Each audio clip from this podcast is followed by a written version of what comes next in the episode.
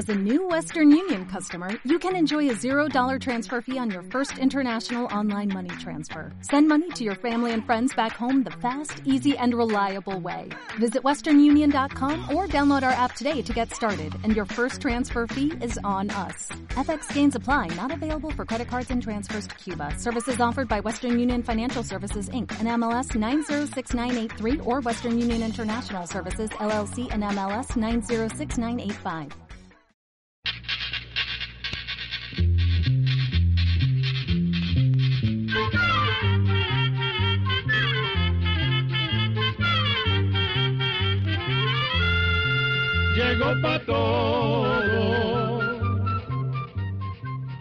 Llegó la escuela. Llegó la escuela.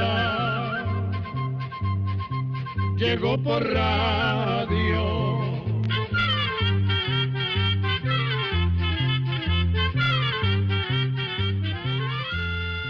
El Instituto Centroamericano de Extensión de la Cultura presenta su programa Oigamos la Respuesta. Compartiremos con ustedes las preguntas de nuestros oyentes y daremos las respuestas a sus inquietudes.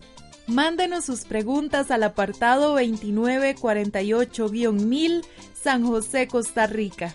También puede enviarnos sus preguntas al correo electrónico icq.org o encuéntrenos en Facebook como Oigamos la Respuesta. O llámenos por teléfono, código de área 506, número 2225-5338 o 2225-5438 Amigos, ¿cómo están ustedes? Bienvenidos a un programa más de Oigamos la respuesta, el espacio del Instituto Centroamericano de Extensión de la Cultura, el ICQ. Recordándoles que comprender lo comprensible es un derecho humano. Iniciamos este programa con la consulta del señor Carlos Cruz Pineda, nos llama por teléfono desde Jocoro, Morazán, El Salvador, y nos consulta. Deseo me envíen la biografía de Tres Patines. Escuchemos la respuesta. Vamos a contarle que el simpático y divertido personaje Tres Patines fue interpretado por el cubano Leopoldo Fernández Salgado. Nació en la ciudad de Hawái Grande, Cuba, en el año 1904 tuvo que empezar a trabajar desde niño para ayudar a su familia. Con mucho esfuerzo, logró convertirse en un gran humorista que hizo reír a miles de personas, tanto que muchos lo llaman el gran cómico de América. De joven, Fernández vendió pan, trabajó como telegrafista, tabaquero, después como lector de tabaquería, trabajo que consistía en poner al día a los clientes leyéndoles el periódico mientras disfrutaban de lo que ahí se vendía. Se dice que Fernández tenía un gran sentido del humor que poco a poco lo fue acercando a los espectáculos. En 1926 regresó a su pueblo natal y formó una compañía teatral con unos amigos. Se presentaron con gran éxito en diferentes lugares y en muchos países. En 1941, el señor Castor Bispo creó el programa de radio La Tremenda Corte, donde Fernández, en el papel de Tres Patines, llegó a ser muy popular. El programa de Bispo causó una gran alegría en el público y rápidamente se hizo muy popular. En el año de 1962, Fernández tomó un barco a Miami, Estados Unidos. Allí recibió la ayuda de su amigo Mario Moreno Cantinflas y pudo seguir con el programa de la Tremenda Corte, y hasta se grabaron programas de televisión. Finalmente, Leopoldo Fernández murió en el año 1985 de un ataque al corazón. Hoy día los juicios de la tremenda corte se siguen escuchando en emisoras de radio de muchos países y gracias al Internet hasta se pueden recordar varios episodios de televisión. Quienes lo escuchamos nos preguntamos ¿Cómo olvidar a Leopoldo Fernández y su personaje de tres patines? Su saco mal abotonado, su corbatín y su inigualable sombrero de paja, El personaje de Tres Patines era un señor sin oficio ni beneficio, acusado de bandolero, pillo y sinvergüenza, sin esperanza de enderezar su camino. Vivía haciendo estafas, trucos, robos y algunas pillerías, pero nunca un delito mayor. Por todo eso era llevado constantemente a los tribunales.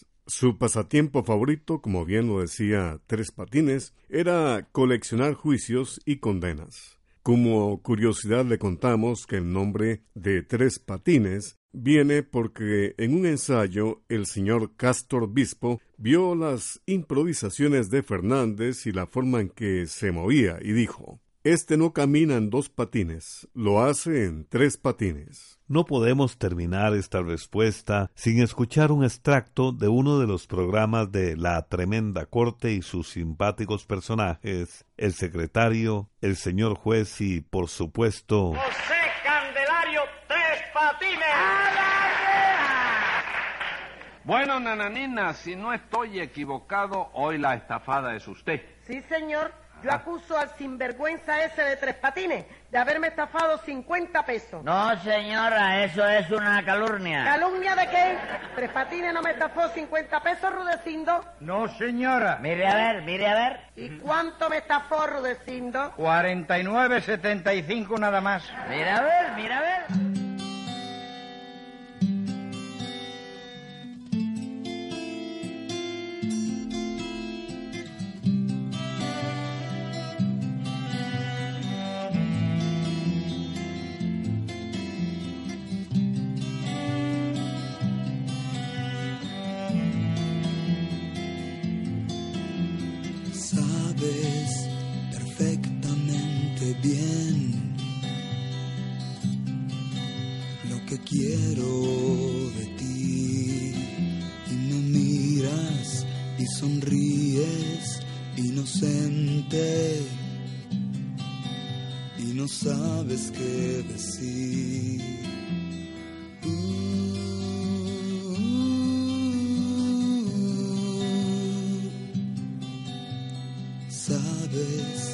Perfectamente bien lo que hacemos aquí y me tomas de la mano sin saber exactamente que lo quieres así.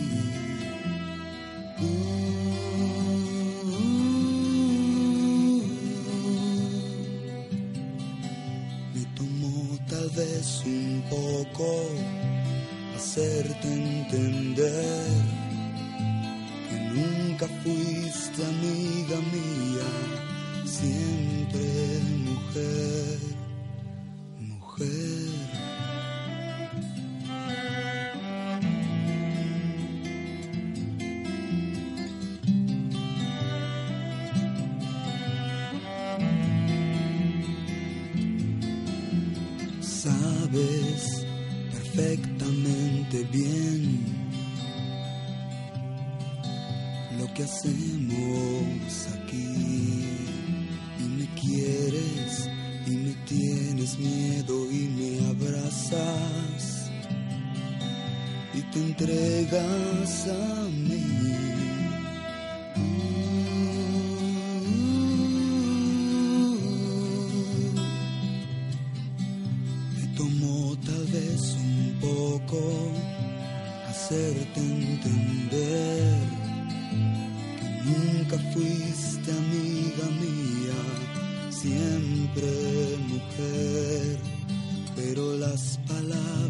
Que encontré para esta vez pudieron decir al fin que te quiero.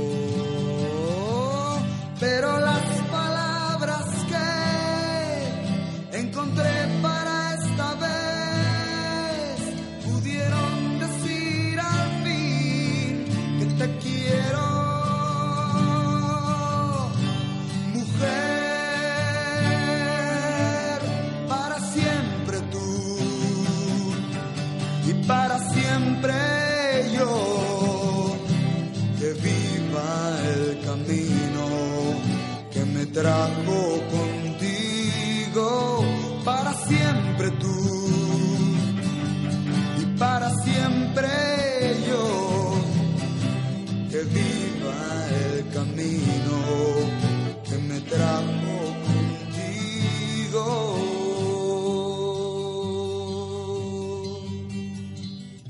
Ustedes acaban de escuchar la canción Mujer del legendario grupo guatemalteco Alux Nahual, música centroamericana que nos identifica tanto y que nos llega al alma.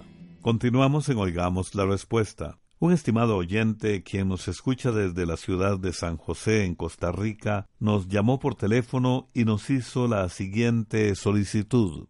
Háblenme del sarcófago de granito más grande jamás hallado que al parecer pertenecía a Alejandro Magno. Oigamos la respuesta. Queremos empezar contándole que Alejandro Magno nació 365 años antes del nacimiento de Cristo. Al morir su padre, que era el rey de Macedonia, Alejandro heredó su trono. Tenía solamente 20 años cuando se convirtió en rey de Macedonia. Alejandro Magno fue quizás el conquistador más grande de la antigüedad. Conquistó territorios tanto dentro como fuera de Grecia. En los años de su mayor esplendor, dominó tierras que hoy pertenecen a Grecia, Egipto, Medio Oriente, Asia Central e India. Alejandro Magno murió en el año 323 antes del nacimiento de Cristo. Aún no se sabe de qué murió. Por eso se han creado muchas historias sobre su muerte. Pero es muy posible que muriera de malaria o fiebre tifoidea que eran enfermedades muy comunes en Babilonia, donde murió. Los restos de Alejandro Magno no quedaron en Babilonia, sino que fueron llevados a otro sitio, posiblemente por uno de sus generales llamado Ptolomeo. Son muchísimos los lugares en los que se ha dicho que está enterrado el conquistador, pero aún no se ha encontrado su tumba. Ahora bien, y volviendo a la pregunta de nuestro oyente, en el año 2018 un grupo de trabajadores estaba inspeccionando suelos al norte de la ciudad de Alejandría, en Egipto, cuando de pronto se encontraron una tumba con un impresionante sarcófago de granito negro, de cerca de 30 toneladas de peso. Rápidamente se corrió el rumor de que eran los restos de Alejandro Magno, pero luego de estudios se supo que el sarcófago contenía los cuerpos de tres militares o soldados egipcios que habían sido sepultados mucho tiempo después de la época en que vivió Alejandro Magno. Todavía se están haciendo estudios sobre este hallazgo que sin duda es muy importante, pero que no resuelve el misterio sobre el lugar en que reposan los restos del general Alejandro Magno. ¿Me pueden ayudar a saber qué fue lo que aconteció el 15 de enero de 1928 en la radio costarricense? Es la pregunta que nos hace un estimado oyente que nos escucha desde Pérez Celedón en Costa Rica. Escuchemos la respuesta. El 15 de enero de 1928 es una fecha importante en la historia de la radiodifusión costarricense. Imagínese que ese día, que por cierto fue domingo, se hizo la primera transmisión por radio de un partido de fútbol en Costa Rica. Se dice que ese día el señor Carlos Salazar, que era jefe de redacción del diario de Costa Rica, narró desde el antiguo Estadio Nacional de Costa Rica el partido entre el Club Sport Herediano y el Club Peruano Alianza de Perú, que ganó el encuentro cuatro goles a uno. Ese día entonces se hizo la primera transmisión deportiva por radio en Costa Rica y asimismo Salazar se convirtió en el primer locutor deportivo de Costa Rica. Bien, continuamos en Oigamos la Respuesta, esta vez con música, música centroamericana, música de identidad de nuestros pueblos. Escuchemos de Honduras la canción Sí Podemos con el grupo Montuca Sound System. Que la disfruten. Se robaron tus sueños. Sufriste cosas que nunca debiste sufrir. Buscaste el amor, pero se te negó. Y de la forma más dura la vida te enseñó pero yo sé que es verdad. Que si hay oportunidad,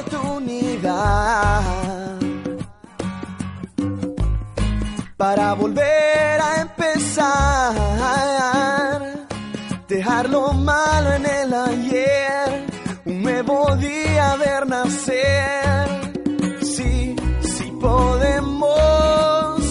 Cambiar juntos este lugar. Sí,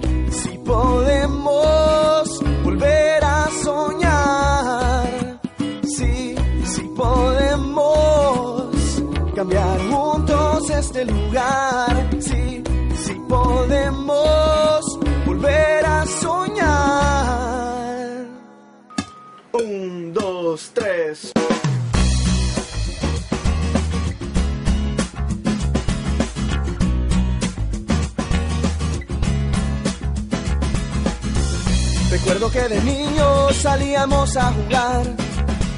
Después de la escuela ir a la calle era de lo más normal. No es justo que ahora nuestros hijos no puedan disfrutar. Y aunque muchos pierdan la esperanza, yo no me puedo conformar. Porque yo sé que es verdad. Que si hay oportunidad para esta historia cambiar. Pero no hay tiempo que perder, tenemos mucho por hacer. Sí, sí podemos cambiar juntos este lugar.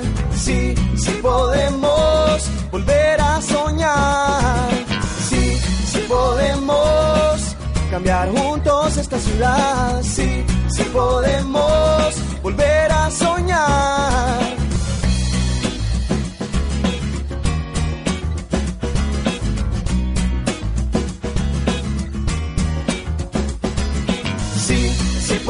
Podemos cambiar juntos este lugar. Sí, sí podemos volver a soñar.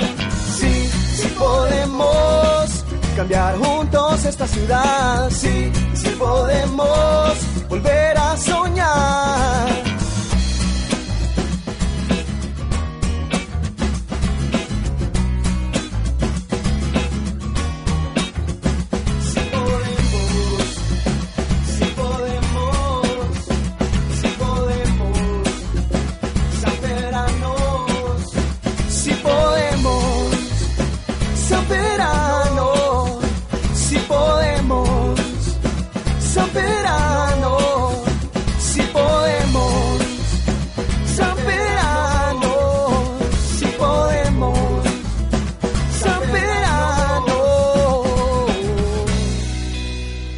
Usted está en sintonía de Oigamos la Respuesta, el programa del Instituto Centroamericano de Extensión de la Cultura, ICQ, con su lema Comprender lo comprensible es un derecho humano.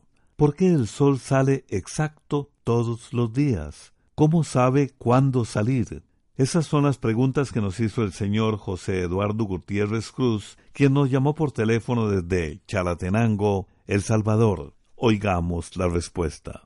Queremos empezar contándole a nuestro amigo oyente José Eduardo Gutiérrez que nuestro planeta Tierra es redondo, aunque un poco achatado en los polos. Viene teniendo la forma de una mandarina o bien una gigantesca naranja. Aunque pareciera firme, nuestro planeta Tierra está en constante movimiento. Al igual que el resto de los planetas de nuestro sistema solar, la Tierra gira alrededor del Sol, y es lo que los científicos llaman movimiento de traslación. La Tierra dura un año completo en darle una vuelta completa al Sol. La Tierra también tiene otro movimiento llamado movimiento de rotación, en el que gira o da vueltas sobre su propio eje, tal y como si fuera un trompo. Tarda 24 horas en dar una vuelta completa y gracias a este movimiento de rotación tenemos el día y la noche. Si la Tierra dejara de girar como un trompo, en un lado del planeta sería siempre de noche y en el otro siempre de día, pero gracias a todos los movimientos de los astros, la Tierra gira sin parar y cuando aquí son las seis de la mañana y nos disponemos a comenzar el día, en otras partes las personas van buscando la cama. Ahora bien, le contamos que en ese movimiento la Tierra va girando de oeste a este. y por esa razón pareciera que el Sol se mueve en dirección contraria. Al amanecer vemos al Sol asomarse por el este casi siempre a la misma hora. Conforme pasa el día, la Tierra sigue girando, y por ese movimiento de rotación pareciera que el Sol va caminando por el cielo hasta llegar la tarde y ocultarse en el oeste. Durante la noche, la Tierra sigue girando hasta que nuevamente nuestras tierras se van topando de frente con el Sol, y esto se repite día a día. De esta manera, gracias a ese movimiento que da la Tierra sobre sí misma, durante varias horas nuestra Centroamérica queda frente al Sol. En otro momento quedamos de espaldas al sol. Entonces los rayos no nos pegan directamente y es cuando decimos que es de noche.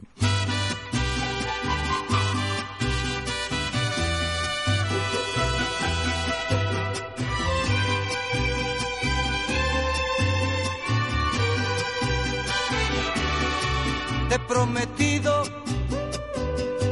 que te de olvidar cuánto has querido y yo te supe dar. Solo y herido, así me dejas, sabiendo que mañana irás con otro al altar. Llorarás, llorarás por tu capricho. Si yo sé que es a mí a quien quieres, no podrás ser feliz con ningún otro, pues conmigo conociste el amor, el amor, sí, el amor.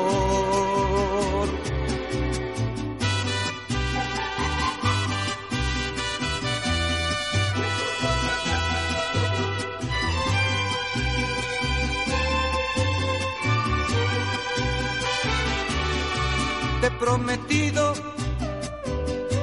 que te de olvidar cuánto has querido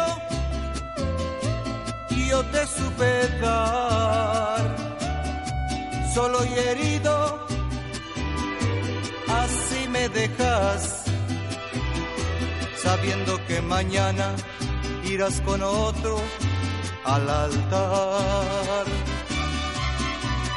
llorarás, llorarás por tu capricho. Yo sé que es a mí a quien quieres, no podrás ser feliz con ningún otro, pues conmigo conociste el amor, sí, el amor, sí, el amor. Saludos cordiales amigos, regresamos de la pausa musical y continuamos con el programa Oigamos la Respuesta. ¿Cuál es la diferencia entre mar, lago y playa? Es la pregunta de Cristian Gómez, quien a través de un mensaje a nuestro Facebook nos consulta desde Managua, Nicaragua. Escuchemos la respuesta.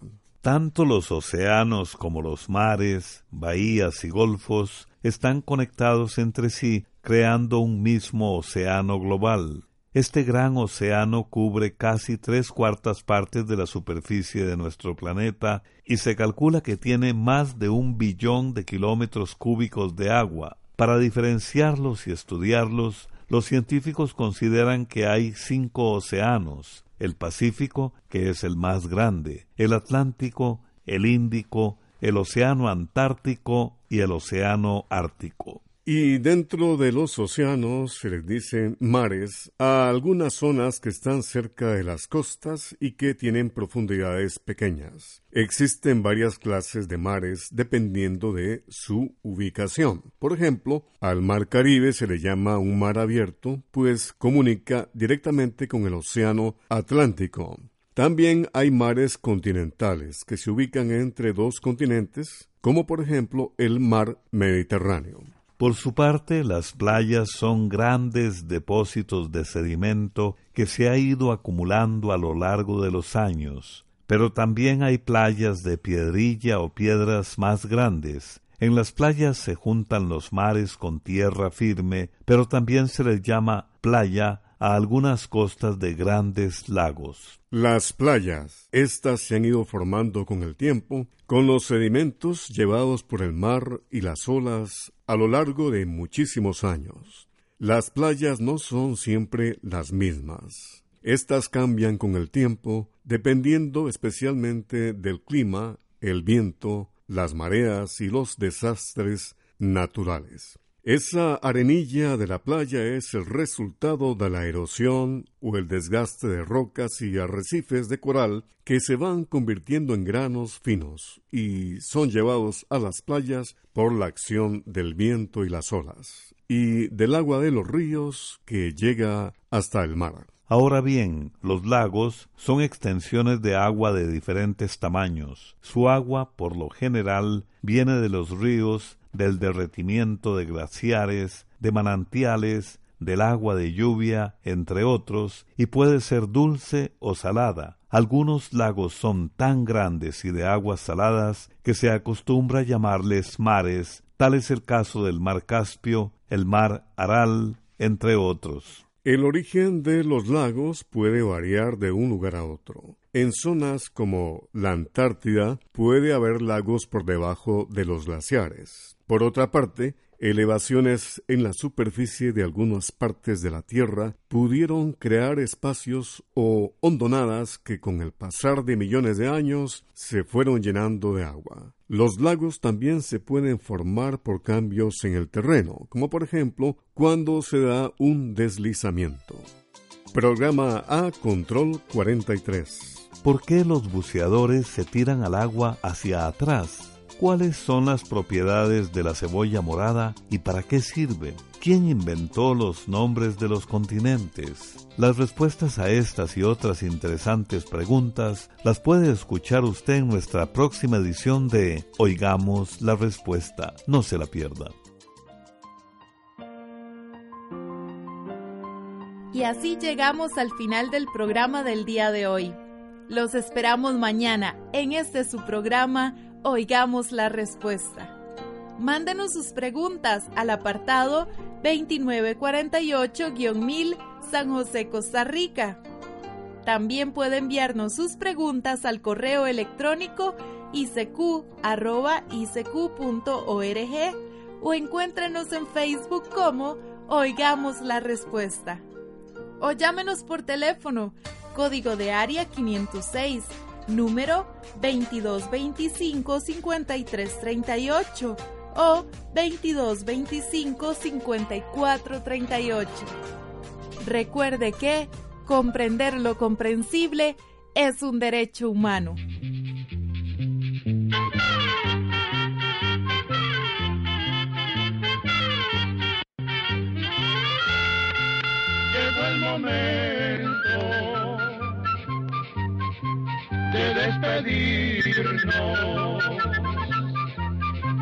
Se va a la escuela, se va cantando